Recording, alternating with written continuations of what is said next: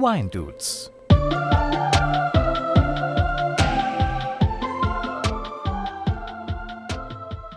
Servus, grüß euch. Schön, dass ihr zum 96. Mal eingeschaltet habt bei den Wine Dudes. Jetzt werde ich mich mit dem Jens vom Weingut Zimmerle aus dem wunderschönen Remstal unterhalten. Servus, Jens. Servus. Das Remstal, für alle, die es nicht kennen, liegt östlich von Stuttgart, beziehungsweise vor den Toren Stuttgarts. Wie viele Kilometer sind es von euch? So, Luftlinie so 15 Kilometer. 15 Würde ich Kilometer. mal sagen. Ja. Ziemlich genau östlich von Stuttgart. Ja. Der Jens hat äh, vor einigen Jahren das elterliche Weingut übernommen, was ja an sich schon mega spannend ist und sicher auch eine ganze Folge lang besprochen werden könnte. Allerdings nicht heute. Denn was ich in meinem Freundes- und Bekanntenkreis nun erstmalig miterlebt habe, ist, dass du ein neues Weingut gebaut hast. Sagt man da ein neues Weingut oder ist das Betriebsgebäude oder wie, über was redest du, wenn du darüber redest? ja, wir haben einfach ähm, unsere komplette Homebase sozusagen ausgelagert an Ortsrand. Das heißt, das Weingut selber ist ja weiterhin Bestand, also der größte Bestandteil sind ja die Weinberge, die sind ja jetzt nicht umzogen, sondern sind ja immer noch ähm, dort, wo sie sind. Das heißt, wir haben einfach ähm, unsere Produktionsstätte und uns und unser, das Gut selber, also das Weingut, wenn man das praktisch als Standort sieht, sozusagen neu gebaut.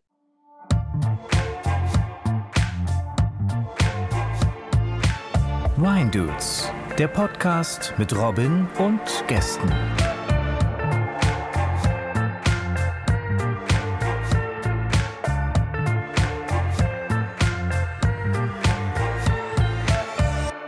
Das heißt, das Weingut ist also immer noch das Weingut Zimmerle, das seit 1647 Wein anbaut oder landwirtschaftlich tätig ist, weiß ich gar nicht. Ja, ne, seit 1647 heißt nicht, dass, also wer sich in Württemberg ein bisschen auskennt, es ist ja, ähm, also mein Großvater hatte einen Mischbetrieb und war überzeugter Genossenschaftler, sagt man bei uns, also hat abgeliefert, hat noch ähm, äh, Obstbau, Ackerbau, Vieh sogar noch ein bisschen gehabt.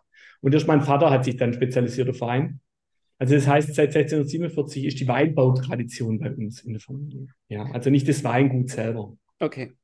Und wie du es jetzt gerade schon gesagt hast, du hast das Weingut vom Ortskern an den Ortsrand verlagert. Also in meinem Kopf kommt jetzt Bob der Baumeister mit einem großen Kran, der nimmt das alte Gebäude, hebt es hoch, tut es an den Ortsrand, lässt es wieder runter, fünf Minuten, zack, fertig. Wahrscheinlich war es nicht ganz so einfach. Nee. Daher ja, werden wir heute mal drüber reden, wie in der Realität man denn ein Weingut vom Ortskern an den Ortsrand umsiedelt. Daher die am naheliegendste Frage, warum muss man überhaupt ein neues Weingut bauen? Also, äh, wie, wie gesagt, ähm, ich bin ja in den in der familiären Betrieb gekommen und da, da war ja damals die Struktur noch ein bisschen anders. Also, ähm, mein Vater hatte so um die acht Hektar rum, ja, und dieser Betrieb ist praktisch innerorts aus sich heraus gewachsen, sozusagen. Also, das waren im Prinzip drei verschiedene ähm, Häuser, Gebäude, die halt immer mehr umfunktioniert worden sind, wenn, wenn die Fläche, wenn eine Fläche dazukommen ist, äh, für die Weinbereitung. Aber das war jetzt nie also man kann sich das wirklich so vorstellen, da wo die, unsere Vinothek drin war, das hat man irgendwann mal umgebaut. Das war früher tatsächlich mal für die Tierhaltung, also es war noch der Schweinestall.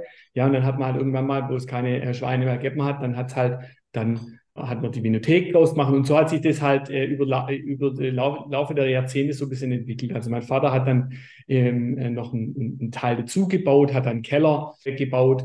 Äh, Der hat dann auch wieder, sagen wir mal, 10, 15 Jahre gehalten, aber irgendwann war einfach der Platz weg. Also Mhm. du kannst dich ja, in, also wir sind ja direkt neben der evangelischen Kirche und beim Rathaus. Da kann man sich vorstellen, ähm, da ist die Verbreiterung natürlich irgendwann mal äh, endlich, weil also Kirche verkauft meistens die zwar genug Platz, ja, aber ähm, die wird es wohl nie verkaufen. Ja. Und, Ja, aber ein cooles Ähm, Betriebsgebäude. ja, eigentlich, ja, ja, eigentlich schon. Man gibt es ja so Klo Klöster und so gibt es ja auch, aber äh, ich glaube nicht die evangelische Kirche in Korb. Ja. Und von dem her ist das so ein, ein schleichender Prozess. Wir kommen natürlich dann auch, ich meine, dadurch, dass ich dann in den Betrieb reinkommen bin, hieß, dann war es ja offensichtlich, dass der Betrieb, dass er weitergeht über eine Generation, ja, was ja auch nicht immer selbstverständlich ist, ja. Ja. Und dann macht man sich dann auch Gedanken und da war ja mein Vater genauso involviert, ja, und, und, und später dann auch meine Frau. Also der Gedanke war dann relativ schnell da. Also wenn du nicht ganz auf den Kopf gefallen bist Und äh, ich, ich meine, du hast ja tagtäglich auch mit dem Weinmarkt zu tun, mit der Weinbranche, dann ähm, hast du gemerkt, dass das hier irgendwo endlich ist und, und eine Weiterentwicklung irgendwann mal hier nicht mehr geht. Ja? ja. Das heißt jetzt nicht, dass wir nicht die Möglichkeit gehabt haben, dort hervorragenden Wein zu machen. Nur war es halt arbeitswirtschaftlich echt grenzwertig. Wir mussten aufbauen, abbauen. Also schlussendlich unterm Strich haben wir relativ viel Zeit damit verbracht für Sachen, die man am Wein nicht schmeckt. Weil du schmeckst am Wein nicht, ob ich zwei Tage lang Paletten umbeugt habe oder die Abfüllanlage abgebaut habe. Mhm. Und, dann, und, und das ist natürlich in der heutigen Zeit, wo es so viel hervorragenden Wein gibt und natürlich auch ein Wettbewerb, was Weinqualitäten angeht, natürlich verheerend, wenn du im Prinzip die ganze Zeit mit Sachen beschäftigt bist, die sich gar nicht dem Wein widmen selber. Also ja. das ist ja eine Ressourcenverschwendung. Ja? Auch was Mitarbeiter angeht. Ne? Also das waren ja teilweise Keller über der Straße und so weiter. Dann brauchst du dann immer einer, der da am Fenster steht und dem anderen dann runterschreit, stopp, ja, weil da geht auch keine Fernbedienung und so weiter. Klar, du hättest da natürlich auch was machen können, aber das wäre natürlich dann auch irgendwann mal wieder endlich gewesen. Ja, ja, klar. Ja, also, und von klar. dem her war das dann irgendwann mal klar, dass wir gesagt haben, okay, der nächste Schritt, wenn wir investieren, wird ein Neubau sein. Mhm. Wo wir ganz einfach ein Weingut bauen, also nicht Gebäude umfunktionieren über Jahrzehnte, Jahrhunderte, sondern ein Weingut bauen, das ideal für die Produktion, für die Vermarktung, und fürs, fürs Leben auf dem Weingut ist. Und da macht man sich halt äh, darüber Gedanken, wie man dann weiter vorgeht. Genau. Wie du es jetzt schon angesprochen hast, Funktionalität, die ganze Technik und so weiter, dann Architektur. Was ist denn, was war denn dir da wichtig? Also es gibt ja schon auch Weingüter, die sieht man schon von 20 Kilometer, weil sie irgendwie ein großes Oval ja. und äh, weiß der Teufel was. Was, was war ja, für dich da wirklich so das Wichtigste, wo du sagst, wenn ich es jetzt baue, dann baue ich es so? Also ganz klar war es die Weinproduktion. Also es war ganz klar die Optimierung der Abläufe der Weinproduktion. Das war der Hauptgrund, das war immer die Hauptmotivation, warum es im inneren Ort nicht mehr weiterging. Okay. Ja? Und, und aus dem ist das rausgewachsen. Also es ist nicht rausgewachsen, dass wir gesagt haben, weil wenn man jetzt zu uns im Weingut kommt, wir haben auch ein, also wir haben eine schöne Vinothek, auch wir haben ein großzügiges Gebäude, Gebäude für Veranstaltungen, wo wir Weinproben machen, wo wir mit Gästeköchen arbeiten und so weiter und so fort. Und jetzt kommen Leute her und sagen, oh, jetzt habt ihr ja richtig Möglichkeiten, Events hier zu machen. Ich finde ja das Wort Event sowieso ganz schlimm. Ja? Ah. Äh, ich sage immer Veranstaltung, weil das wollten wir nie. Also wir wollten nicht irgendwie ein Weingut äh, bauen, wo wir dann die Möglichkeit haben, noch mehr Events zu machen. Das heißt jetzt aber nicht, dass wir das, das, das, ausgeschlossen haben. Ja, also wir haben ganz einfach, der Hauptgrund war A, immer diese Optimierung und Verbesserung der Weinqualität, auch flexibel zu bleiben. Also wir haben unseren Keller auch so gebaut, dass man das auch immer mal wieder ändern kann. Ja, mhm. Ähm, also sehr, sehr flexibel, also nichts Verbautes, sondern alles ebenerdig in den Hang reingebaut. Also praktisch ganz vorne bist du praktisch im Keller und vorne bist du ebenerdig. Und ähm, auch nach ähm, äh, Sonnenverlauf. Und dann haben wir noch eine, eine Vinothek. Unser Wohnhaus ist dann, also das ist die Vinothek und oben drüber ein Bürogebäude und da wohnen wir auch. Da sitze ich gerade. Und dann haben wir dann noch den Kubus 2 sozusagen, wo wir einfach nochmal andere Möglichkeiten haben, unsere Weine zu präsentieren. Also A, Produktion, B, Work-Life-Balance, sage ich ganz ehrlich. Also, weil wir haben ja auch mittlerweile ein, ein Recht drauf. Wir arbeiten ja auch, also Wenger zu sein oder Winzer zu sein, heißt ja, dass du 24-7 sozusagen ja. da bist. Du bist im Kopf immer dabei, egal auch wenn du im Urlaub bist. Also es gibt ja, ja nicht die, die, diese Situation, so ich gehe jetzt seit drei Wochen in Urlaub und das ist mir mal drei Wochen lang alles scheißegal. Ja, dann, bist kein, dann, dann, dann, das, ist, das kannst du dir heute nicht mehr leisten. Und dann hast du natürlich irgendwann mal auch das Bedürfnis, dir das so zu gestalten, dass du das Leben und Arbeiten, ich sage schon fast wie auf dem Bauernhof, ja, weil es ja auch landwirtschaftlicher wieder wird, der, der, Weinbau, dass du das halt, dass du Rückzugsorte hast, hast, dass du dich zurückziehen kannst, dass du aber auch präsent sein kannst, dass du den Leuten ganz klar sagst, hey, ihr seid hier willkommen zu den und den Zeiten, aber ihr seid jetzt auch gerade nicht willkommen. Ja. Also auch dieses, nochmal diese einmalige Möglichkeit mit einem kompletten Umzug sozusagen nochmal die Regeln aufzustellen, weil ich bin ja sozusagen in den Weinbau, in den Familienbetrieb reingekommen, wo es ja schon Regeln gab. Ja. Also da gab es nicht diese fixen und wenn da einer sonntags klingelt hat, dann ist man halt runtergesaut und ja, so diese Tag der offenen Tür und immer alles auf der Straße und, und alles. Und, und, und das wollten wir architektonisch dann auch so im Prinzip gestalten. Und der dritte Grund war ganz einfach, uns natürlich auch, und das hat uns dann in der Corona-Zeit auch noch mal bestätigt.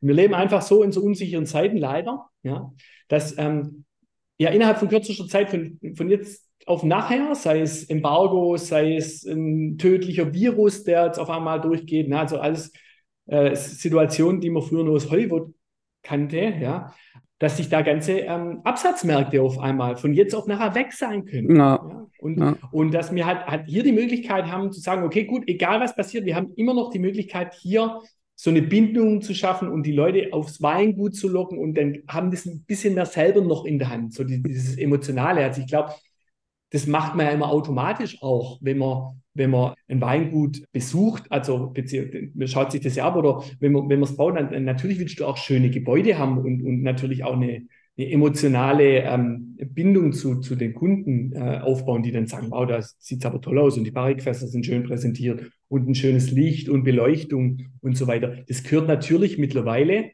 halt auch dazu, weil ähm, ich musste mir jetzt 20 Jahre lang jeden Sommer jedes Frühjahr, jeden Herbst anhöre, wie toll es in Südafrika ist, wie toll die Weingüter in Südtirol aussehen, wie toll es in Spanien ist und so weiter. Und, und bei uns in Württemberg ist immer so ein bisschen das Weingut so, so fast schon neben der, neben der Haustür, äh, so Gara Garage und so. Und, und, und die sagen, oh, wow, hey, das jetzt das neue Gebäude, das ist so groß und weitläufig. Das war, wir, wir, sind gar nicht viel größer geworden, was die Grundfläche angeht, weil wir mhm. waren innerorts aus, aber das war halt viel verwinkelter, das war ja, halt umgekellert ja. und dann nochmal Treppe Nuft, Treppe runter und so weiter. Und, und das ist halt hier viel, viel klarer alles.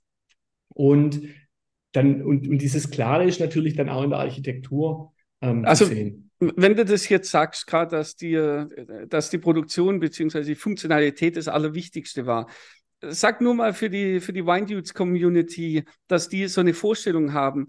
Also, was für eine Idee hast du tatsächlich dann eins zu eins verwirklichen können, wo du gesagt hast, das ist mir sau wichtig, nur so ein Beispiel, dass die Leute ein Bild vor Augen haben. Also für mich war die erste Option immer ebenerdig, wenn möglich, in den Hang. Mhm. Das ist tatsächlich, also es gibt ja diese, es gibt ja die Möglichkeit und es gibt die Möglichkeit von der Gravitationskälte. Und ich will jetzt auch nicht irgendwie Gravitationskälte malig machen, ja, weil, weil, weil es gibt da schon auch durch, durch, äh, durchaus ähm, wirklich gute Argumente.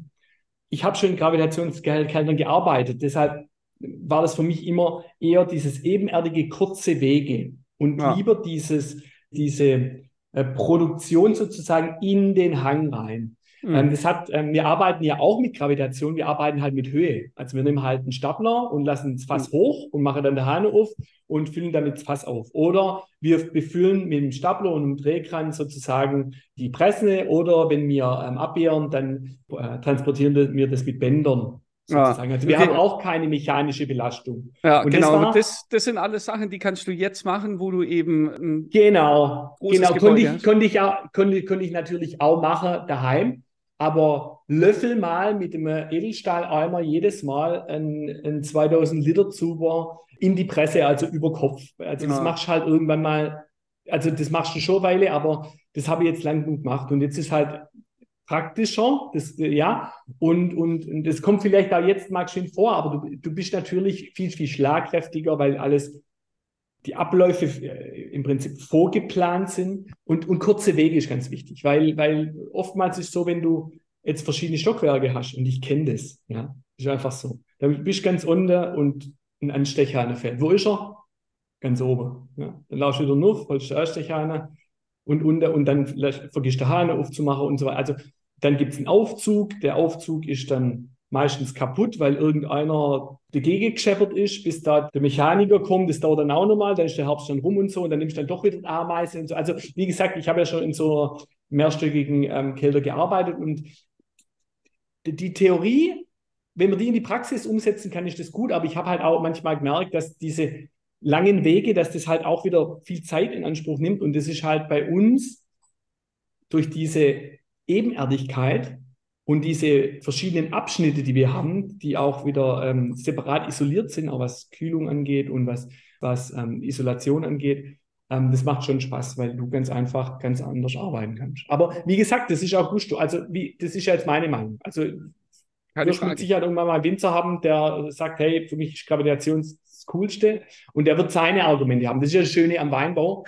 Das ist ja, geht ja mit den Weinbaustilen genauso äh, weiter. Ja, also da erzählt ja auch jeder was anderes. Ja, also von dem her war das aber unser, also das war immer das Wichtigste für mich.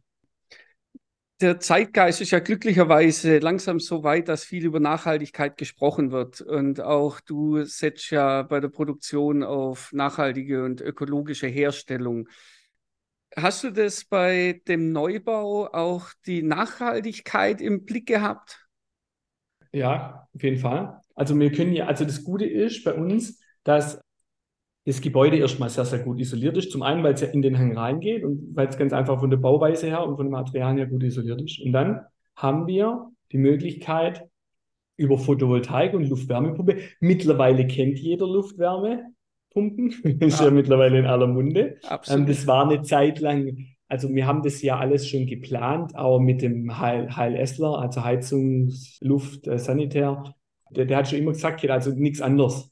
Ja, also wenn man so große Dachflächen hat und so weiter. Also das heißt, wenn jetzt zum Beispiel es jetzt heiß ist, ja, dann scheint ja die Sonne brutal und dann ähm, funktionieren die Photovoltaikanlagen, die, die treiben den Luft, die Luftwärmepumpe an und die klimatisieren sozusagen, wenn die Isolierung nicht mehr reicht, unser Gebäude. Das heißt, wir haben immer eine konstante Temperatur. Und, und das ist natürlich super. Und, und das ist fast schon noch wichtiger wie jetzt Wärme im, im Winter, weil die Wahrscheinlichkeit leider, das ist so, und das hat ja auch mit Nachhaltigkeit zu tun, wir haben halt die Wahrscheinlichkeit, dass es halt im Sommer öfters 40 Grad hat, äh, wird höher, wie jetzt, dass es im Winter über ein paar Wochen minus 15 Grad hat. Ja, das Ja. hat es schon. Es gibt auch Peaks, natürlich.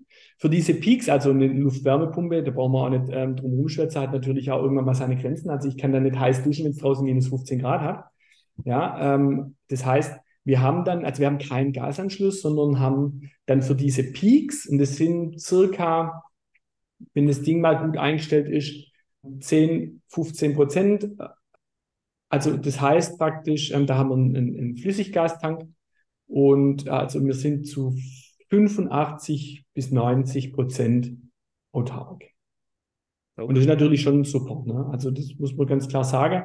Und dann geht es dann weiter. Ne? Also ähm, wir haben, wir stellen gerade unseren kompletten Fuhrpark, also nicht die landwirtschaftlichen Geräte, die fahren nur weiterhin mit Diesel, Gottes Willen, aber ähm, alles was äh, Lieferwägen, Privatfahrzeuge, ähm, dann ähm, Mitarbeiterfahrzeuge, also ähm, Geschäftswagen und so weiter, wird bei, also sind zu, zum größten Teil schon elektrisch weil wir ganz einfach ähm, laden können, wenn die Sonne scheint. Also es wird dann auch dann geladen, wenn es gerade knallt. Klar, im, im Winter ist es ein bisschen weniger, aber Photovoltaik läuft ja nicht nur über Hitze, sondern auch über Helligkeit. Ja. Und ähm, das sind so ganz kleine Sachen halt auch, ähm, die wir dann halt schon damals berücksichtigt haben. Und ja, das ist eigentlich so, das, das äh, was uns dann, aber und, und, und das Schöne ist ja, das machst du ja nicht nur aus, na, aus diesem Nachhaltigkeitsgrund, also Ressourcen sparen, sondern das amortisiert sich natürlich auch. Also das machst du natürlich auch aus wirtschaftlichen Gründen. Also es äh, wäre natürlich jetzt eine ganz andere Situation, wenn wir noch eine Gasleitung hier gehabt hätten. Das wäre natürlich ein bisschen ungemütlicher gewesen. Ganz klar. Ja. Die Investitionen sind zwar höher, klar, aber wenn du neu baust, sind sie natürlich nicht höher, wie wenn du jetzt ein altes, das ist ja gerade die, die Diskussion, die wir gerade in unserem Land haben. Ja, und da waren wir, da haben wir Glück gehabt. Also das war dann vielleicht auch zum richtigen Zeitpunkt. Die, die Planung. Äh, Wenn wir jetzt gerade schon mal davon sprechen, von der Planung, wie viel Zeit lag denn zwischen Beginn und Abschluss? Also äh, ich habe jetzt vorhin gesagt, Bob, der Baumeister wird es in fünf Minuten wahrscheinlich äh, machen. Wie viele Jahre hast denn du jetzt da tatsächlich damit verbracht? Also äh, im, im Prinzip, das ist ja dieser schleichende Prozess. Also irgendwann wird dir klar, dass du, dass es hier so nicht weitergeht und dass Ja. du auch hier nicht ewig so weitermachst. Also das ist, man, man muss sich das auch so ähm, ähm, vorstellen. Ich bin ja aus, ich habe in tollen Betrieben gelernt, ne? Ähm, Betriebe hochrenommiert, sowohl ähm, äh, internationale Betriebe als auch hier in der Region. Habe das Glück gehabt, tolle Ausbilder gehabt zu haben. Und natürlich, wenn du dann heimkommst und sagen wir mal ähm, noch begrenztere Möglichkeiten hast, dann ist es dir am Anfang erstmal scheißegal. Da bist du Mitte, Ende 20, ja, da, gibt, da bist du noch nicht verheiratet, ne? Da, so, weißt keine Kinder und gar nichts. Und dann gibst du Gas. Und dann willst du die, die große Jage. Weißt du, ich meine, ja. egal, da wird geschöpft und Barix rumtrage und Vollgas und ja, so. Das ist so ein bisschen dieses, das Ungestüme. Ja. ja. Aber das machst du nicht ewig. Das machst du auch körperlich nicht ewig. Ja, so ist es. Ja? Also man muss, genau, und, und irgendwann mehr, also, also dieses alte, diese alte ähm, Wirkungsstätte hat uns, das hat auch Gründe, warum wir jetzt so viele gute äh, Rezensionen äh, gekriegt haben, weil, weil wir mit den Mitteln, die wir gehabt haben, das Beste draus gemacht haben. Und ja. natürlich, das uns natürlich mehr motiviert haben, wenn wir dann irgendwie einen Preis gewonnen haben oder super besprochen waren und irgendwie dann, dann auf einmal Top 20 waren und dann irgendwann mal Top 10 in der Region und, und, und, und irgendwie, dann haben wir uns auch gedacht, hey, die, du hast ja die anderen Weingüter gekannt, die du irgendwie ist, das hört sich ein bisschen blöd an, hint, hinter dir gelassen hast, weil du lässt ja, das ist ja kein Formel-1-Rennen, ja. Also das ist ja, aber es gibt halt diese Weinführer und das Ganze und, und, und es gibt halt ein Ranking, das ist halt dieses Game sozusagen in dieser Branche, wenn du das mitspielen möchtest. Keine Frage. Und, und dann sagst du natürlich, hey, mit unseren Möglichkeiten so coole Weine zu machen und äh, im Prinzip, was machen die anderen eigentlich? Ja, mit ihren modernen Sachen. Und das, das zeigt dir auch, dass du zum guten Wein machen nicht viel brauchst. Also das heißt nicht, du brauchst nicht, um hammerguten Wein zu machen, brauchst du kein neues Weingut bauen. Brauchst ja. du nicht. Sondern, sondern du brauchst gute Weinberge, du brauchst gute Lagen, du brauchst, die Arbeit ist ja weiterhin zu 95 Prozent im Weinberg. Ja. ja? Aber, aber ähm, irgendwann merkst du, dass halt die Weiterentwicklung, was das Weingut selber angeht, begrenzt ist und dass du im Prinzip in deiner Weiterentwicklung durch deinen Standort viel auf der Strecke liegen. Also da bleibt viel auf der Strecke liegen. Genau. Das merkst du ganz einfach. Und da und kommt dann, doch dann irgendwann der Punkt, wo du sagst, heute Morgen bin ich aufgewacht und jetzt habe ich entschieden, es muss ein Neubau ja, her. Na, ja, jein. Es gibt dann halt irgendwann mal den ersten Termin mit dem, mit dem, mit dem Architekt. Ah. Also dann hört man sich um, wen kennt man und dann, aber davor, also es gibt, also 2006, da habe ich noch, das war noch parallel während meinem Studium, da hat mein Vater gesagt, komm, wir bauen die, unser, unseren Weinverkauf noch um. Der war noch damals ein bisschen eiche-rustikal, ja, so ein bisschen ja. mit Sitzbänke und so. Und er, und er hat schon damals ähm, gesagt, komm, das machen wir heller und so und, und, und, und das machen wir selber ein bisschen. Mein, mein Onkel ist Raumausstatter und das sind wir so in äh, Eigeninitiative. Und ich habe schon damals mit ihm eine Diskussion angefangen, weil ich da gesagt habe, das lohnt sich nicht mehr. Mhm. Weil wir ja hier nicht mehr bleiben. Warum sollen wir jetzt hier noch Geld investieren, wenn wir eh hier weggehen? Und das war 2006. Ja. ja. Wir sind letztes Jahr einzogen hier. So. Das heißt, schon damals war der Plan da. Und so, und dann kommt natürlich, und dann ist ja auch wieder parallel zu deiner Situation. Dann habe ich ja meine Frau kennengelernt auch. Ja. Und äh, dann ist auch die Greta kommen irgendwann mal, also bin dann auch Vater geworden. Und dann ändert sich ja dieses Wilde, sozusagen, du wirst ja Familienvater, dann hast du auch nicht mehr nur Zeit von Weinbau, sondern da geht es ja auch ja, um, um Kinder Frage, und, ja. und alles. Und ähm, dann wirst du natürlich erwachs erwachsener und auch vielleicht, ähm, ich habe ja dann den Betrieb auch irgendwann mal, erst die Betriebsleitung übernommen, dann 2014 auch die, den Inhaber sozusagen, dann wächst du natürlich mehr in dieses nimmer, aber ah, scheißegal, sondern du, du wirst dann halt eher so ein, der Unternehmer dann halt auch. Also dann ja. steht ja dein Name vom, vom Kontoauszug oder auf dem Kontoauszug. Ja. Und und in der Zeit, wo, wo du dich so entwickelst, gehst du natürlich, ähm, hast du immer diesen Gedanken äh, dahinter. Ähm, ich habe äh, Gott sei Dank eine tolle Frau äh, kennengelernt, die auch sehr architektonisch begeistert ist, sehr weinaffin war, vor allem ähm, bevor sie mich kennengelernt hat, auch internationaler natürlich. Also ja. wir sind viel in Spanien rumgereist, also haben dort Urlaub gemacht, ja, und sind dann immer auch dann in Weinanbaugebiete gegangen, waren im Priorat, waren im, im Rioja, haben wir unser, unser, unsere Hochzeitsreise gemacht, waren in der Toskana, waren in Österreich und so und haben dann immer Urlaub gemacht, ähm, Gott sei Dank, also weil, weil du kannst ja nicht, also du hast ja nicht die ganze Zeit Bock dann im Urlaub die ganze Zeit nur Weingüter also weil dann schaltest du ja auch nicht ab. Ja? ja. Also das habe ich auch von meiner Frau gelernt. Und da holst du dir dann immer so Ideen auch. Dann guckst du dir das an und sagst, wow, das ist eigentlich nicht schlecht, aber das ich jetzt nicht so machen und das passt in meine Region zum Beispiel nicht. Nein und so. Und, und so entwickelt sich dieses, das hat uns damals der Architekt gesagt, dieses Moodboard sozusagen. Also mhm. deinem Kopf entsteht dann sozusagen, auch jetzt zum Beispiel was Produktion angeht, ich war ja im Ausland auch und so und dann war ich in verschiedenen Weingütern, Exkursionen und so, da holst du dir natürlich immer das Ideale für dich raus. Ja? Und irgendwann fügt sich das so zusammen und dann hast du irgendwie eine Vorstellung, wie das aussehen soll. Und dann sagst jetzt ist irgendwann mal der Zeitpunkt, und es war bei uns der Inhaberwechsel, mhm. wo es sich einfach auch ergeben hat, 2014, wo wir gesagt haben, komm, 2013, äh, 2014, und äh, wir treffen uns jetzt mit einem Architekten. Und dann haben wir uns umgehorcht, bei Stuttgart ist ja Architektenstadt, da ist ja jeder, also da, ich meine, drin kannst du dich ja dann retten, ja. Spaß. Aber, ähm, und dann haben wir Bekannte gefragt und ähm, ihr kennt uns ja jetzt auch ein bisschen. Und meine Frau hat ja einen Barcode in Stuttgart damals gemacht. Die haben ja auch dann gewusst, wie, wie, wie der Stil ist und so und alles Mögliche. Und, und, und dann haben die gesagt, hey, probiert's mal mit dem, der ist ganz gut, der, ist, der kommt gerade aus einem renommierten ähm, äh, Büro raus, macht sich gerade selbstständig in unserem Alter und dann haben wir uns mit dem getroffen und dann spricht man einmal, spricht man zweimal, schaut sich an und dann gibt es Vorschläge.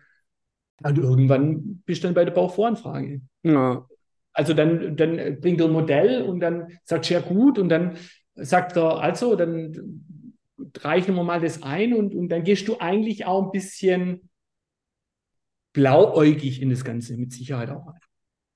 Also dann machst du einfach mal eine Bauvoranfrage und dann kannst du ja mal gucken, wie es sich ergibt. Da gibt es eine Kostenschätzung, ja, ähm, das ist ja nicht so un unwichtig, ja, ähm, und dann sagst du dir, das geht mit den Mitteln, die wir haben.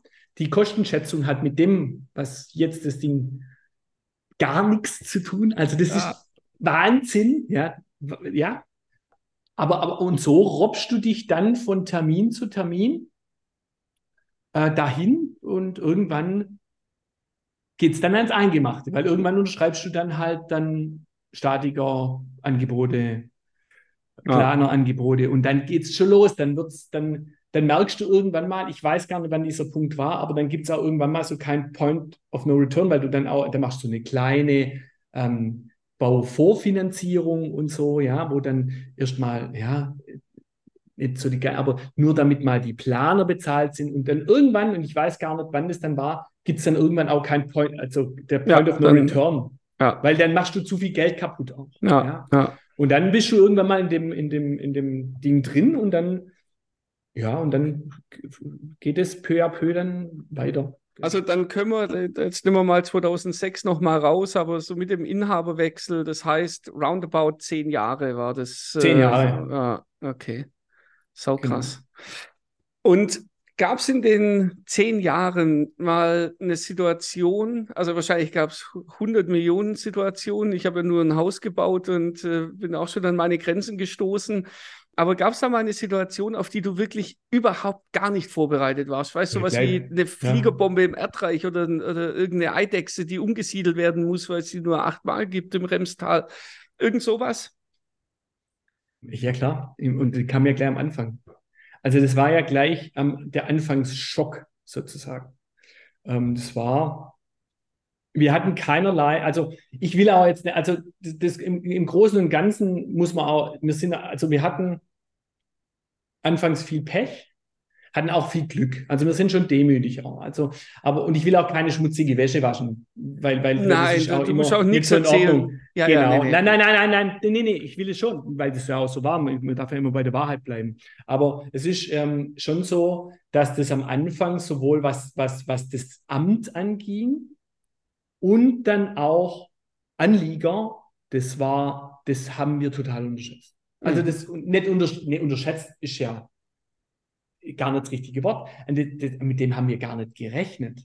Also das war wirklich so, da kam die Bauvoranfrage und dann gibt es eine Anhörung und so. Also, und dann gab es ja fast eine Bürgerinitiative. Mhm. Also praktisch, wie der will er bauen. Gegen den Bau. Und dann, und, und dann ist natürlich diese, weil du gesagt hast, Fliegerbombe und, und, und ähm, Eidechse. Natürlich, ich meine, da wird dann halt auch jeder Anwohner oder jeder, ähm, der wo angehört worden ist, dann halt auch sofort Tierschützer. Mhm ja, oder, oder, oder irgendwas anderes. Also es war dann schon so, dass wir dann immensen, also Gegenwind bekommen haben, weil wenn dann das Baurechtsamt auch merkt, dass das sozusagen, dass da Leute gibt, die dagegen äh, auf, also dagegen klagen auch so, also es ging ja, ja sofort auch über Rechtsanwälte, dann haben die natürlich auch keinen Bock. Ja. Dann ist es denn natürlich auch am liebsten zu sagen, gut, am besten lasst das, weil die haben, weil wenn die mal die Baugenehmigung ähm, äh, erteilen, dann geht es ja nicht mehr mich gegen Anlieger, sondern geht es ja gegen die Baugenehmigung, für die sozusagen die, die ja. das Baurechtsamt verantwortlich ist. Und dann muss man natürlich sagen, dann geht natürlich ein Baurechtsamt auf Nummer sicher. Und ja. dann machst du Gutachten, dann machst du, und, und dann zieht sich der, also wir haben im Prinzip eine, Bau, eine, eine Baugenehmigungsphase ähm, von über sechs Jahren. Oh, und das ist natürlich schon hart. Und, und, und, dann fragst du dich schon ähm, teilweise, ob das, weißt du, bist dann auch, man muss sich das mal überlegen, wir waren Mitte, wir waren Anfang Mitte 30, als wir uns entschieden haben, das zu machen. Mhm. Und wir sind jetzt Anfang Mitte 40. Ah. Und und ich weiß das nur wie heute, als meine Frau dann auch gerade in dieser Phase, wo, wo es auch so, dann geht es aufs Landratsamt und dann geht's, kommen wieder irgendwelche Sachen und, und es geht ja auch an die Kosten. Ja, also ja, in der klar. Phase war dieser Bauboom auch, also die Baukosten sind ja von Monat zu Monat gestiegen auch, ja. Dann, dann war halt die Kostenrechnung nicht mehr gestimmt, dann, und dann hat sich es wieder verzögert und so weiter und so fort. Ähm, dann ähm, hast du dann auf einmal, dadurch, dass du in einer anderen Situation warst, dann war der Bauboom so hoch, dass du, dass wir ausgeschrieben haben und, und jetzt gar kein Bauunternehmer sich gemeldet hat, weil die alle so beschäftigt waren und ja. für die war ja unser Bauprojekt fast zu klein. Ja, Wahnsinn. Und, ähm, und ich weiß noch, meine Frau ist mal zu mir hergekommen und hat gesagt, du, ist es wert? Wir haben die beste Zeit unseres Lebens. Also wir sind in dem Alter, wo wir, ähm, und ist es wert? Und wir haben den Glauben tatsächlich auch nie verloren, dass es das wert ist. Und jetzt können wir das auch genießen, weil, und jetzt will ich auch ähm, auf die andere Zeit kommen. Also wir hatten ja dann die Baugenehmigung und ab da geht es ja dann richtig los. Ja. Nach über sechs Jahren.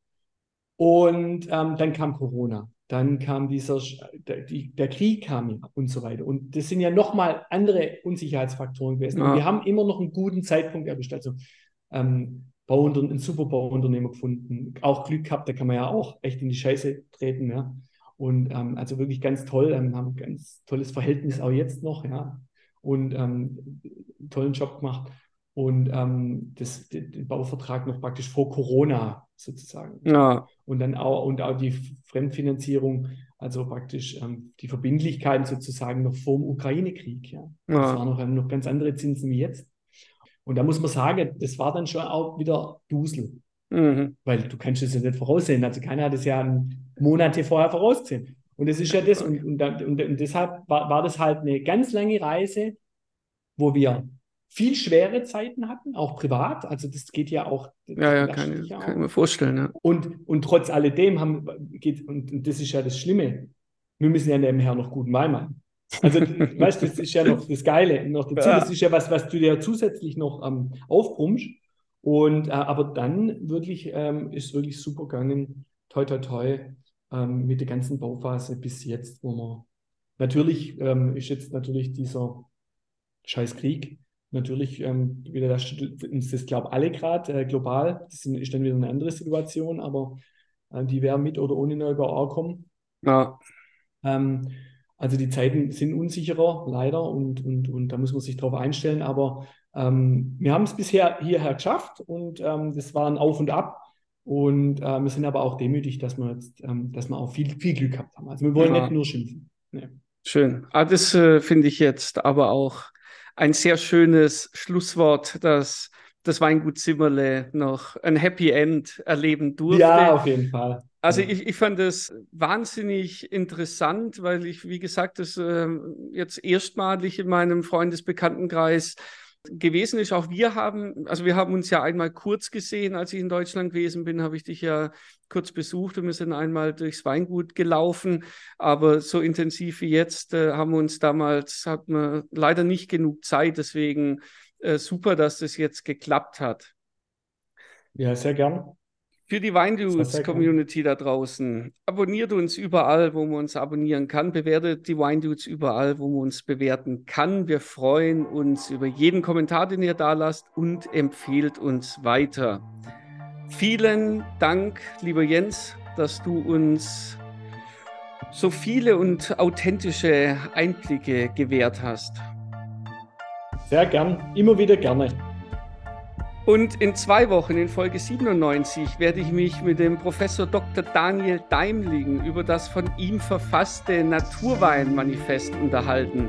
Also schaltet auch zur nächsten Folge wieder ein, denn ich sage nur, ein Gespenst geht um in Europa. Das Gespenst des Naturweins. Bis dahin, Servus, ciao, lieber Jens. Vielen Dank, ciao, ciao, macht's gut. Und ciao, liebe Community.